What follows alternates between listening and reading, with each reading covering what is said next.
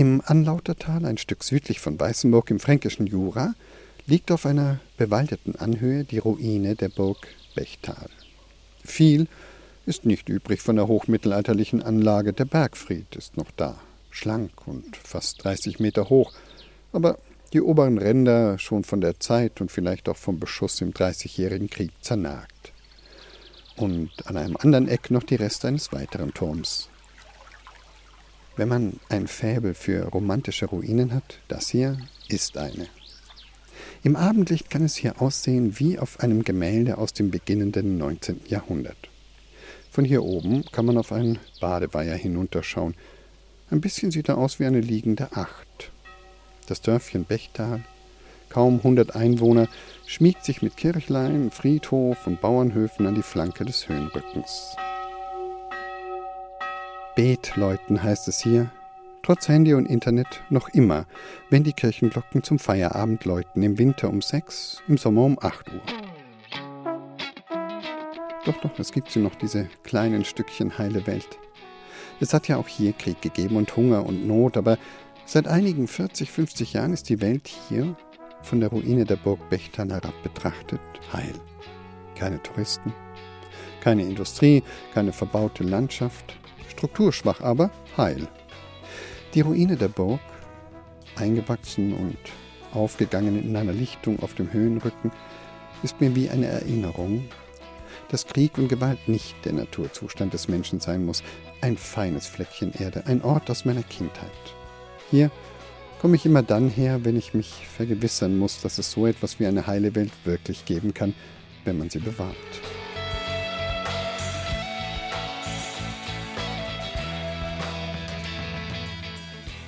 In unserem Feiertagsfeuilleton zum Pfingstmontag in der Zeit für Bayern geht es heute um die heile Welt. Und natürlich um die Gefahren für so eine heile Welt und um die Illusionen, die wir uns so machen. Dazwischen hören Sie das eine oder andere heile Weltgedicht von Matthias Kröner. Mein Name ist Ewald Ahrens und ich begrüße Sie in der, naja, heilen Welt von Bayern 2.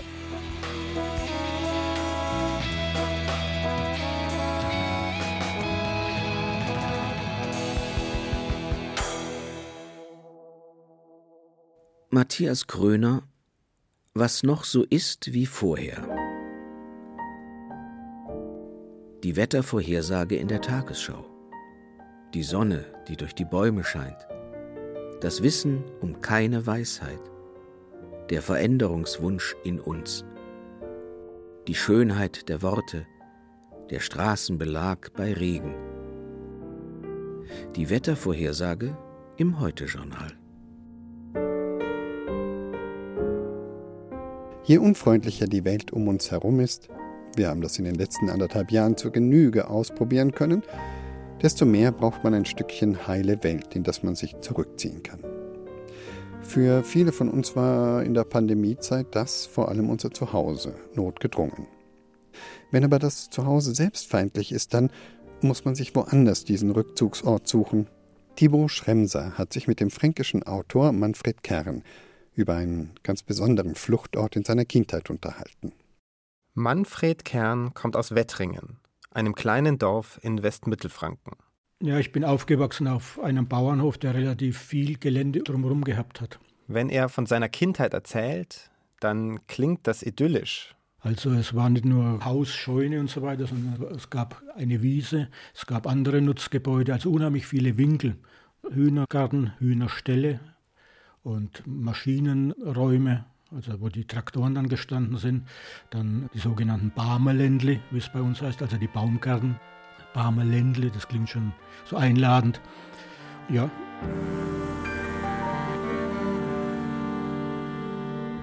Es klingt idyllisch. Es war wahrscheinlich wie jede Kindheit, äh, Kindheit mit allen Facetten. Ich habe mich immer wohl gefühlt in dem ganzen Raum mit den vielen Winkeln und so weiter und so fort. Und auch im Dorf selber haben ja unheimlich viele aus der Familie gelebt. Und ich habe mich da schon aufgehoben gefühlt. Einerseits. Andererseits hatte ich natürlich wieder ein schwieriges Elternhaus mit einem Vater, der sich oft nicht im Griff hatte, sagen wir es mal so. Sein Vater hat ihn beschimpft, erniedrigt, geschlagen, erzählt Manfred Kern. So erging es vielen Kindern damals. Wir sprechen über die 1960er Jahre. Schläge in den Keller gesperrt werden, was mal passiert ist. Das sind natürlich Erlebnisse. Aber nicht nur im Elternhaus, es war ja auch im Kindergarten, da gab es ein schwarzes Loch. Man musste dann an der Wand stehen, konnte sich nicht mehr rühren. Das Licht wurde ausgemacht. Und dann musste man halt dort warten, bis man wieder abgeholt worden ist. Oder dann auch in der Schule, das in der Ecke stehen, das mit dem Stock geschlagen werden. Man musste also da sitzen, so, und durfte nicht mehr reden. Das sind natürlich Fesselungen im Prinzip. Da kann der Bauernhof noch so groß sein, das nutzt einem nichts. Er hatte zeitweise Angst, in die Schule zu gehen, regelrecht Panik. Und wenn er dort war, hat er sich durchs Fenster woanders hingesehnt, wie er sich überhaupt fortgesehnt hat.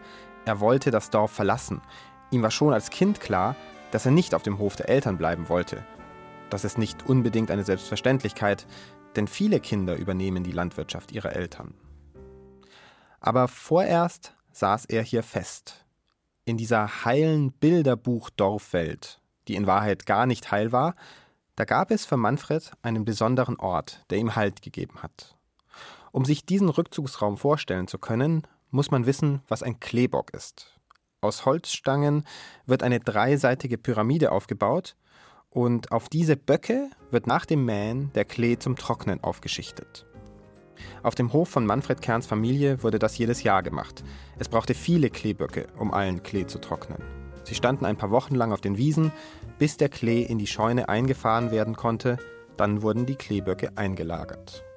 Die Holzstangen wurden in einem großen Kreis angeordnet und in der Mitte zusammengelehnt. Es entstand eine Art Zelt, das Kleebockzelt, wie Manfred Kern es nennt, in das er als Kind gern hineingeschlüpft ist. Man hat die Kleeböcke zum Zelt aufgestellt, aber es war ja nicht dicht, sondern es gab zwischen den Stangen immer Ausblicke oder man konnte sie auch schaffen. Und die konnte man wieder schließen wie eine Jalousie im Prinzip. Und rundherum vor allen Dingen das ganze Dorfpanorama überblicken teilweise oder zumindest den Hofraum überblicken. Also man war einerseits geschützt, andererseits konnte man auch den Feind schon von weitem erkennen.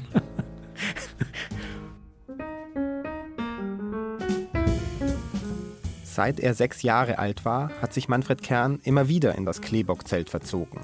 Bestimmt, bis er zwölf war. Ich war da auch nie lange drin. Also früher, als ich da noch drin gespielt habe mit meinen Männchen und so, da war ich länger drin. Aber als ich größer geworden bin, bin ich rein und habe gedacht.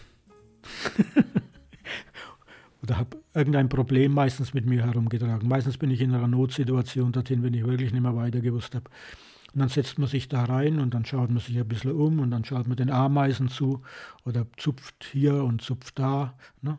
Schaut mal raus, versucht sich hinzustellen, zeichnet was in die Erde, schreibt was in die Erde meinetwegen. Und denkt nach über das, was einen beschäftigt.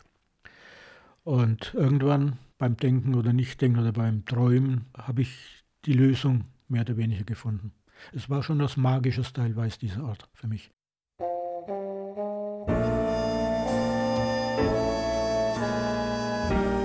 Das Kleebockzelt war für Manfred ein sicherer Ort.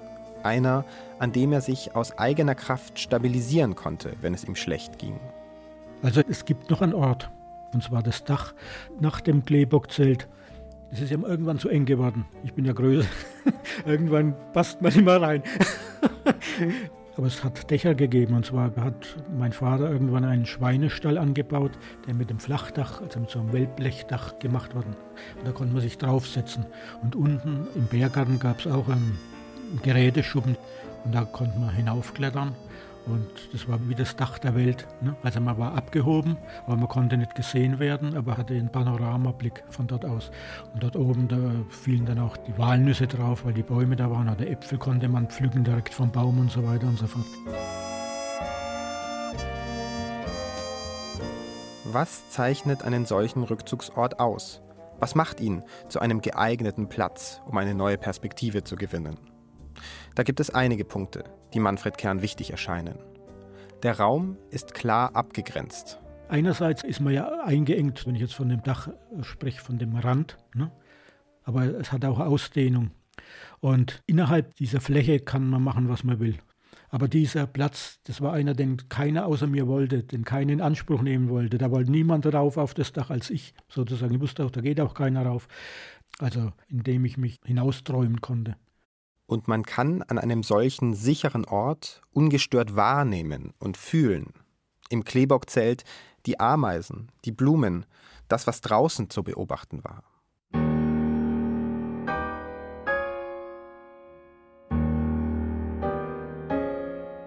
Wenn jemandem etwas Schlimmes passiert, dann kann das die menschliche Wahrnehmung aus der Bahn werfen, das Gehirn gewissermaßen betäuben.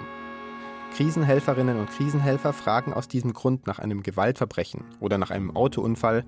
Nennen Sie mir eine Sache, die Sie riechen, eine, die Sie fühlen. Sie wollen so die Wahrnehmung reaktivieren. Und im Prinzip hat sich Manfred Kern auf diese Weise ganz instinktiv selbst geholfen. Da wächst also ein sensibler Junge auf einem Bauernhof in einem idyllischen Dorf, inmitten von Gewalt und Kränkung auf. Er weiß, er muss weg von hier. Er weiß aber auch, er muss es noch ein paar Jahre lang aushalten hier, bis er alt genug ist, um zu gehen. Manfred Kern hat es geschafft, zu gehen. Aber nur weil er es geschafft hat, nicht kaputt zu gehen, sich selbst zu schützen, Trost zu finden und neuen Mut im Kleebockzelt und in sich selbst um dann die Welt außerhalb des Zelts wieder eine Weile lang aushalten zu können.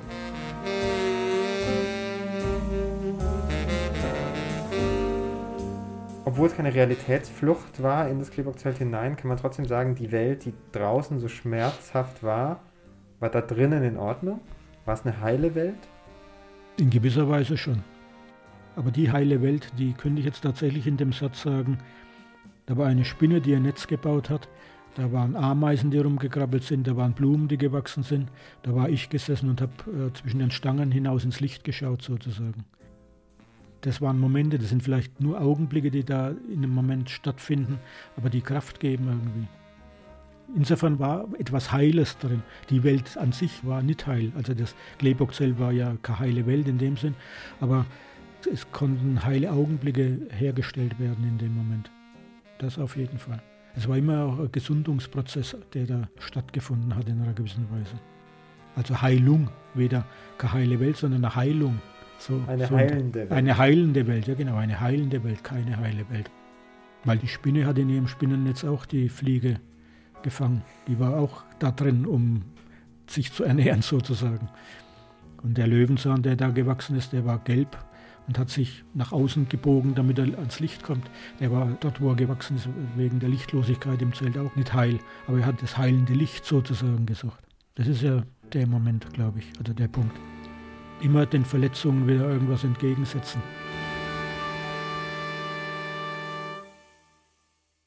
Manfred Kern über den Frieden im Kleebockzelt seiner Kindheit. Wir haben von diesem Zufluchtsort Kleebockzelt erfahren, weil er ein Buch über seine Kindheit geschrieben hat. Es heißt Die Preisrede und ist bei Königshausen und Neumann erschienen. Begleiten Sie uns durch die mehr oder weniger heilen Welten, durch die sie unser Feiertagsfeuilleton in der Zeit für Bayern führen möchte. Den nächsten Stopp machen wir in Arkadien, in der Opernwelt von Jacques Offenbach. Arkadien, das Urbild der heilen Welt, das ist es dann natürlich doch nicht ganz. Barbara Bogen geleitet sie an diesen besonderen Strand und dann noch ein Stückchen weiter.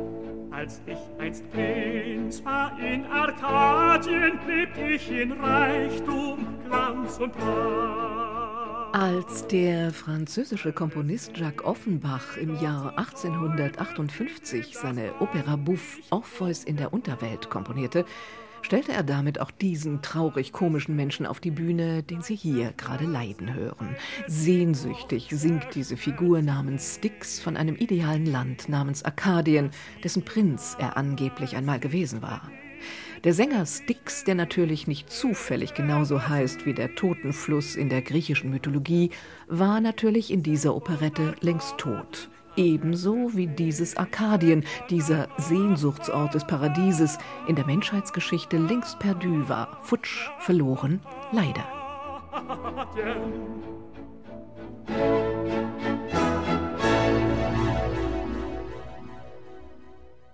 Einer wie der Komponist Offenbach, ein scharfsinniger Gesellschaftsbeobachter seiner Zeit, wusste das nur zu gut.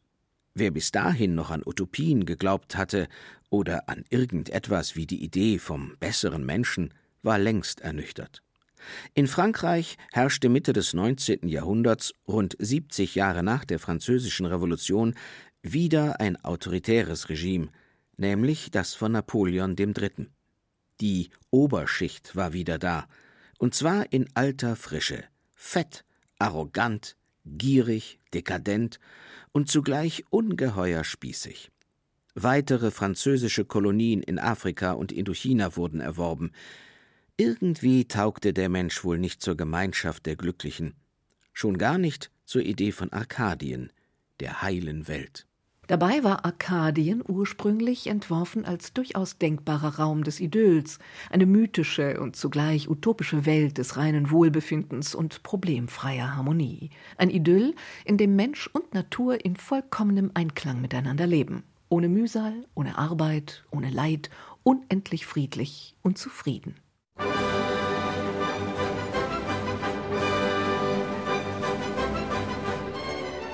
Heute, im 21. Jahrhundert, leben wir alle in ziemlich zersprengten und durcheinandergewürfelten Welten. Jeder und jede pflegt inzwischen eigene ideale Vorstellungen vom irdischen Leben. Vielfach fungiert das nicht zuletzt unter dem fragwürdigen Begriff des Individualismus. Da gibt's noch immer die Idealisten und es gibt viele Irre. Während international agierende Unternehmer wie Tesla-Chef Elon Musk, zugleich Mitbegründer des Bezahldienstes PayPal, ebenso wie Amazon-Chef Jeff Bezos von einem künftigen Leben im Universum träumen, von fernen Planeten, auf denen reiche Erdenbürger unbelastet, fernab etwa von irdischen Pandemien ein idyllisches Leben im abgeschotteten Dunkel des Weltraums führen können, träumt eine adelige Frau Beatrix von und ein Herr Björn radikal von der Rückkehr zum Nationalstaat, einer heillosen Alternative für Deutschland. Ein anderer träumt vielleicht von der Optimierung des Menschen mit Hilfe von Mikrochips, die man sich einpflanzt. Etwa mit dem gesamten Wissensschatz der Internet-Enzyklopädie Wikipedia oder dem geistigen Horizont aller Nobelpreisträger der Weltgeschichte. Andere wiederum träumen deutlich erdverbundener vom ökologischen Gleichgewicht, dem Abbau der Kohlekraftwerke, dem Wiederaufbau brasilianischer Regenwälder, dem Verzicht auf den Ausstoß von CO2 und der Reinhaltung der Ozeane von Plastik und Müll. Ein anderer wiederum träumt von der Poesie. Wir haben also viele ideale Welten und Imaginationen, Arkadien ist ebenso tausendfältig wie trügerisch. Manche Ideale mögen erstrebenswert, einige sogar machbar sein, andere sind tödlich und fatal. Auf einen idealen Ort werden wir uns auf Erden nicht einigen können. Doch was wäre, könnten wir uns einigen? Die Bösewichte wären eliminiert, die Herrn Björns und die adelige Frau von S wären zum Schweigen oder zur Vernunft gebracht, die Autokraten und Machtwahnsinnigen in eine Einrichtung für psychisch Kranke einsortiert, und wir, die Poeten und die Guten, wären frei von allem Unbill.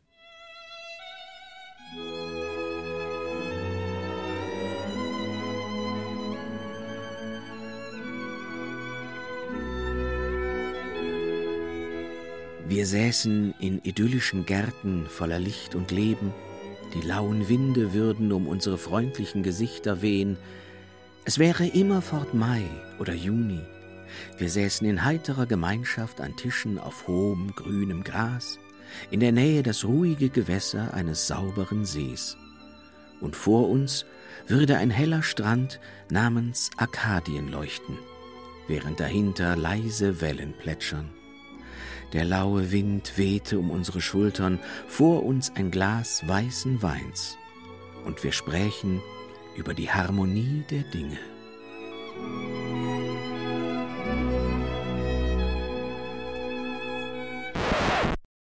Tja, wie fix würde uns das wohl ermüden, wie schnell würde uns langweilig werden, nach einem Jahr, einem Monat, einigen Wochen, einem Tag oder schon einer Stunde, und worüber überhaupt sprechen wir, wenn alles ideal wäre?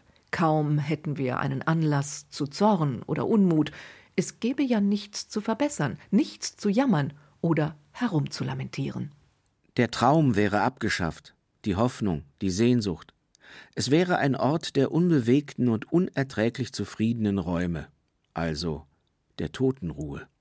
Wenn es hingegen wirklich einen idealen Ort gäbe, wäre das vielleicht ein inneres Arkadien, ein Ort innerer Ruhe, der Gelassenheit, der Balance, um die Zumutungen des Daseins zumindest etwas besser ertragen zu können. Warum es das Böse gibt auf der Welt, hat man mal einen besonders klugen Menschen gefragt. Der meinte, nun, wenn es das Böse nicht gäbe, wäre auch der Kampf um das Gute am Ende, das Ringen um eine bessere Welt. Wir würden uns begnügen, uns abfinden, nichts tun, verblöden vielleicht, und das könnten wir ja unmöglich zulassen. Matthias Kröner Der Schlaf. Manchmal, so scheint es mir, als komme ich nach Millionen Jahren zurück, zurück auf die Erde, aus einer anderen Welt, die noch nachklingt und die abgewaschen wird mit Koffein. Ich tapere aus dem Nichts in mein Leben, noch ahnend, dass da etwas anderes ist im Schwarz. Etwas, das ich mir heute Abend wieder anziehe, wenn ich müde von den Aufgaben des Tages im Bett liege, die Decke über mir, die mich schützt und zurückbringt in beide Welten.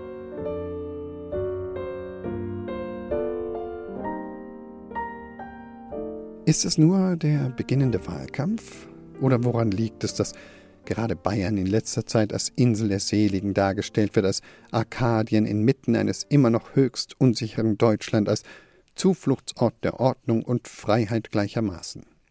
Oder liegt es womöglich daran, dass Bayern von Natur aus ein Paradies ist, das nur ab und an durch missgünstige Einflüsse von außen gestört wird? Hm. Dieses weißblaue Klischee wird jedenfalls gern gepflegt.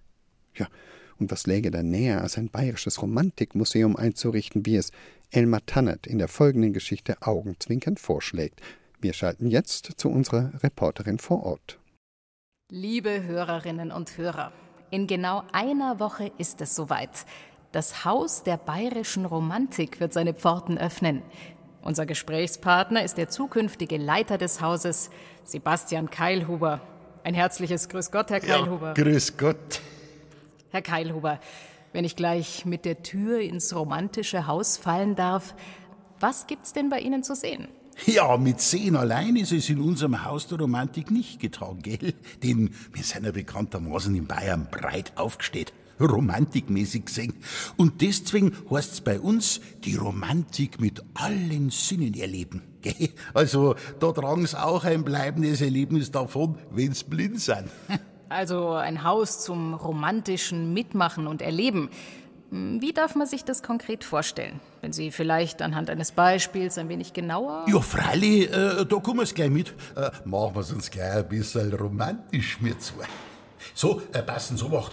Äh, da wird gerade letzte Hand angelegt an der Ludwigsgrotte. Ja, da sind wir ein bisschen im Verzug gekommen. So, aber da an der Grotte, da sehen Sie gleich, wir decken das komplette Spektrum der Romantik ab. Nach unserem Motto von der Einsamkeit über die Zweisamkeit zur Geselligkeit. Hier, das ist die Anlegestelle für die Muschelkähne, wo dann praktisch jeder individuell abgeholt wird für ein Solo-Romantic-Cruising auf dem künstlichen See. Und über einen Audioguide hört man dann einen passenden Auszug aus dem Tagebuch vom König Ludwig wahlweise in Englisch, Französisch, Spanisch, Italienisch, äh, Russisch, Japanisch, Chinesisch, Koreanisch, unterlegt von der Tannhäuser-Ouvertüre. Das ist ja ein ganz entzückend romantisches Setting, Herr Keilhuber. Und so richtig königlich bayerisch, wenn man da so ein halbes Stündchen die Seele auf den Wellen schaukeln lassen kann. Ja, ja, eine halbe Stunde. Sie sind nicht vom Fach, gell? Wenn da einmal der Betrieb so richtig angelaufen ist, werden die Besucher im 10-Sekunden-Takt abgeholt. Und jede Rundfahrt dauert exakt zwei Minuten und keine Sekunden länger. Anders kriegst du da keine 3000 Romantiker täglich durch. So, und jetzt da lang. Äh, gehen wir gleich weiter zur Zweisamkeit. So, äh, sehen Sie schon? Ja, ich sehe da so einen typisch bayerischen Giebel mit drei Fenstern. Aber ein bisschen zu hoch angebracht zum Reingucken, da kommt dann wohl noch eine Treppe hin, oder? Haben Sie schon mal was vom Fenstern gehört? Ja? Meiners, da haben sie die Burschen allweil zuerst eine Treppen gebaut, bevor sie in die Menschenkammer eingestiegen sind. Wohin eingestiegen? In die. Menschenkammer. Also auf gut Hochdeutsch das Mägdezimmer, weil so ein Markt hat ja das Mensch geheißen. Also im Prinzip waren wir in Bayern schon vor ein paar hundert Jahren ganz korrekt rein gendermäßig. Aber natürlich haben sie das Fenstern oder das Romantic Windowing, wie wir da herin sagen, ganz behutsam an die Gegenwart anpassen müssen. Also die Leitern sind blieben, die stehen ja gerade da drüben im Eck. Da sind wir ganz oldschool, ganz traditionell. Aber Sie merken schon die drei Fenster für Mann, Frau und divers, dass wir uns beim Romantic Windowing in einer absolut diskriminierungsfreien Zone bewegen. Ja, gut.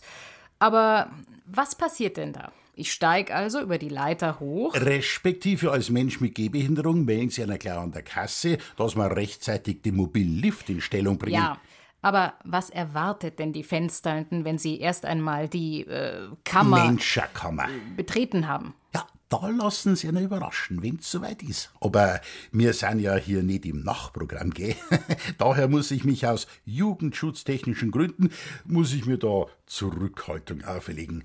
Aber eins kann ich Ihnen jetzt schon sagen, da warten prickelnde romantische Momente für alle über 18. Also so Speeddating-mäßig, kann man sagen. Und die Kinder? Wenn ich hier zum Fenster in den Park rausgucke, sehe ich Eisenbahngleise. Da können die dann wohl eine kleine Rundfahrt? Nein, nein, nein, nein, nein. Die, die Eisenbahn ist Bestandteil von unserem König Ludwig Solo-Romantikprogramm. Äh, Da haben wir aus dem DB-Museum in Nürnberg den kompletten Ludwig-Sonderzug wie, äh, als Dauerleihgabe zur Verfügung gekriegt. Und für unsere Bedürfnisse etwas umgebaut. Modifiziert mit Solo-Abteilen für Romantic Traveling à la Kini. Lieber Herr Keilhuber, herzlichen Dank für die aufschlussreichen Vorab-Einblicke.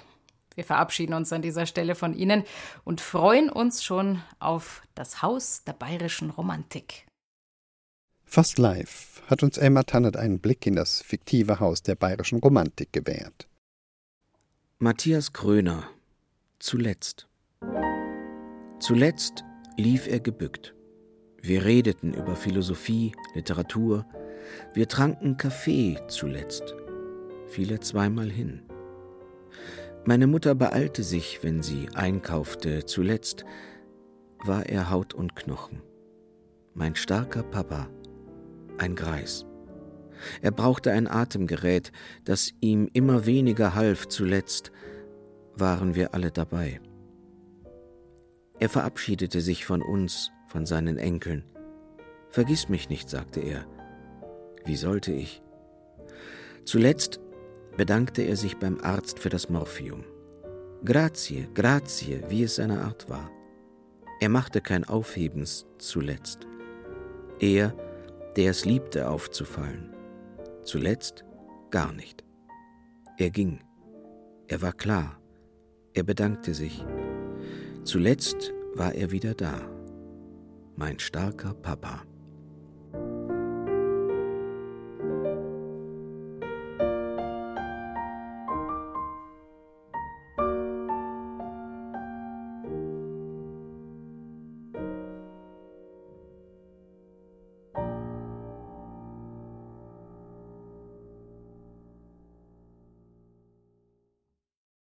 Das oberbayerische Inntal zwischen Rosenheim und Kufstein nimmt auf der Rangliste der heilen Welten wahrscheinlich einen der oberen Plätze ein.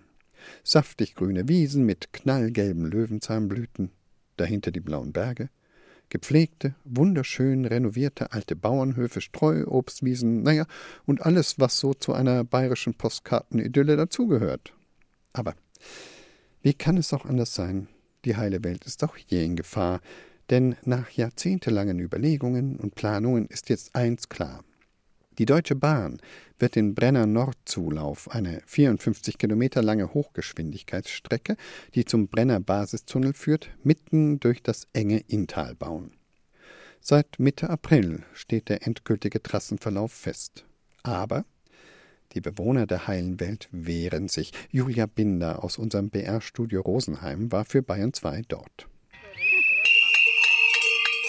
Ende April. Es rollt eine Lärmwelle durchs idyllische Inntal. Vom österreichischen Schaftenau über die Gemeinden Kiefersfelden, Oberaudorf und Stephanskirchen östlich an Rosenheim vorbei bis Ostermünchen.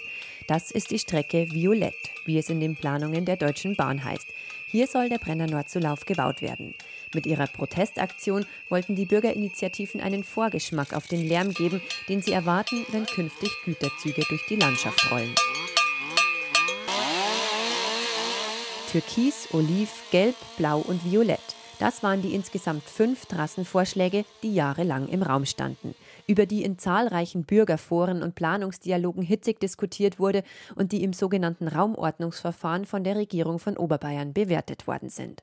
Mit der Erkenntnis, Variante Violett ist die verträglichste. Denn von den insgesamt 54 Kilometern sollen mehr als 31, also rund 60 Prozent, im Tunnel verlaufen.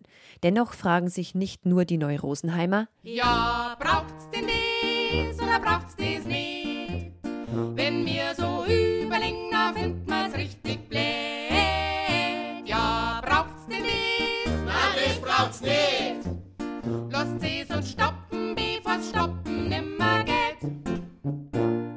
Die Neurosenheimer bringen musikalisch auf den Punkt, was sich ein Großteil der Bevölkerung im Inntal denkt.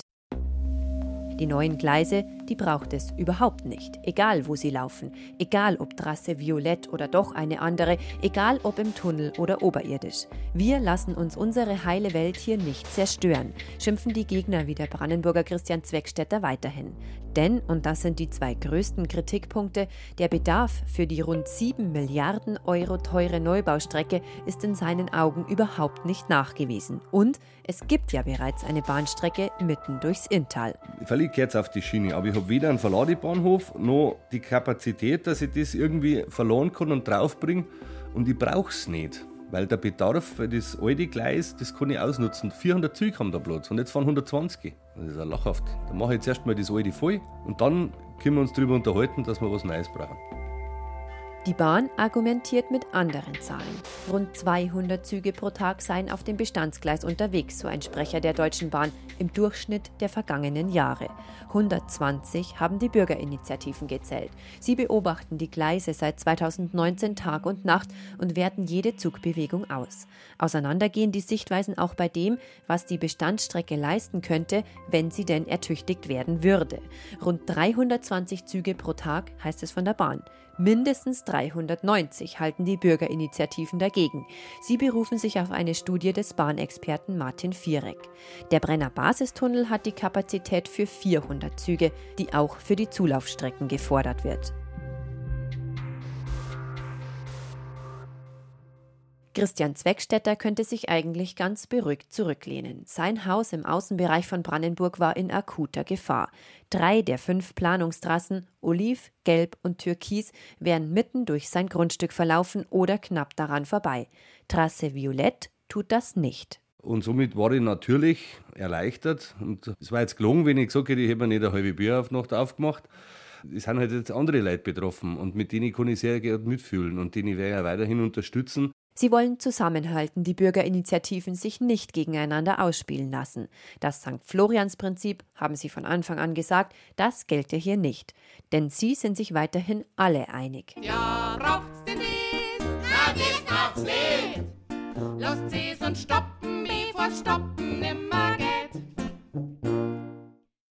Hören Sie hier den Vorwurf, ihr wollt ja nur eure heile Welt verteidigen und vergesst dabei, dass dies die Welt für viele andere vielleicht weniger heil werden lässt. Wie soll die Verkehrswende gelingen, wenn die umweltfreundliche Schiene verweigert wird, nur um ein paar Gärten, Bauernhöfe oder Einfamilienhäuser zu retten? Doch das lassen Sie nicht gelten hier im Inntal. Hotelchefin Theresa Albrecht ist von Anfang an als Wirtschaftsvertreterin der Gemeinde Rohrdorf beim Dialogverfahren der Deutschen Bahn zum Brenner Nordzulauf dabei. Sie ist natürlich auch der Meinung, wir müssen unbedingt die LKWs auf die Schiene bringen. Ich frage mich nur, warum bringt man die nicht jetzt schon auf die Schiene? Wenn man wirklich die einzelnen Spediteure fragt, was fahrt ihr denn mit der Bahn? Jetzt schon. Da heißt es immer, äh, äh, äh. Es kann mir wirklich kaum jemand sagen, ich fahre das und das und das und das mit der Bahn. Und das würde ich jetzt schon erwarten. Wenn ich sage, ich will Milliarden ausgeben und die Natur zerstören bei uns in der Region, Da müsste wenigstens jemand, der hier in der Region ist und auch dafür ist, sagen können, warum. Und gerade zum Beispiel aus Italien kommen ja ganz viel Obst, Gemüse, ganz viele Dinge, die werde ich nie und nimmer mit der Bahn transportieren können. Im Inntal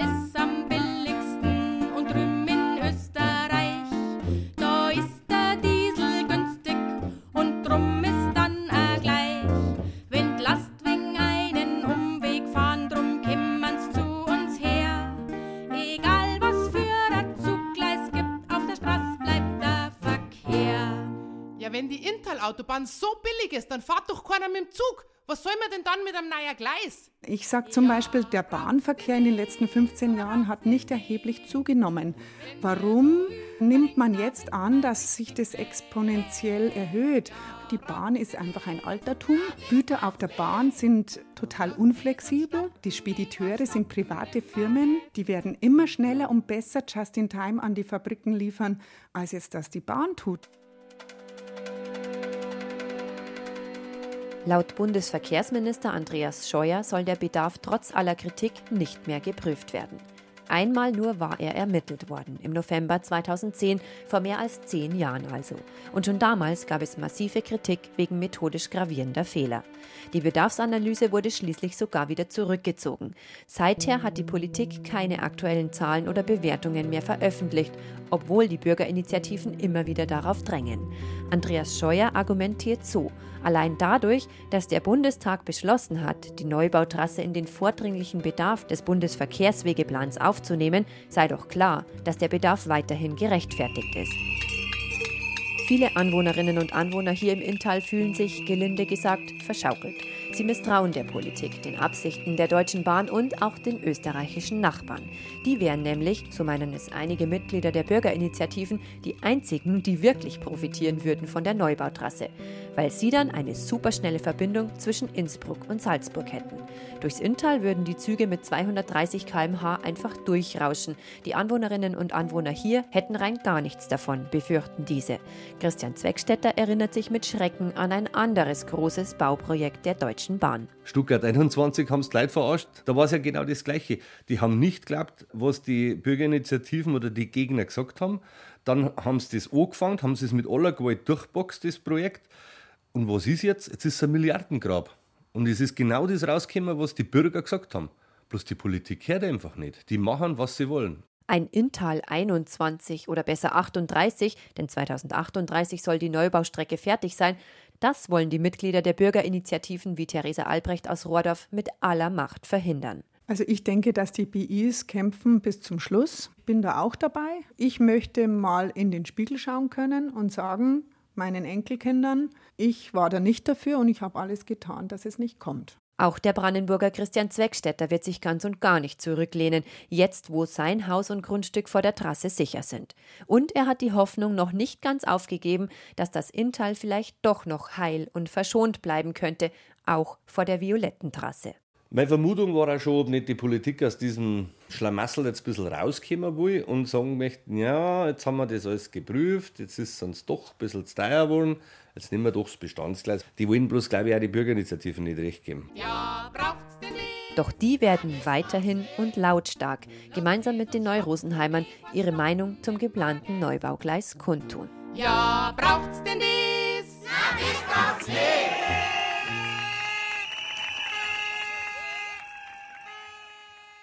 Unser Feiertagsfeuilleton in der Zeit für Bayern über heile Welten ist zu Ende. Sie werden sich den Rest dieses schönen Maientages selbst um ihre heile Welt kümmern müssen. Vielleicht hilft Ihnen unser Zeit für Bayern Podcast dabei. In dem finden Sie jede Menge bayerisches Lebensgefühl. Und wenn das nicht heil ist, dann weiß ich auch nicht. Sie finden den Zeit für Bayern Podcast in der Podcast-App Ihrer Bahn und auf bayern2.de. Mein Name ist Evan Ahrens und ich wünsche Ihnen einen friedvollen Feiertag mit Bayern 2.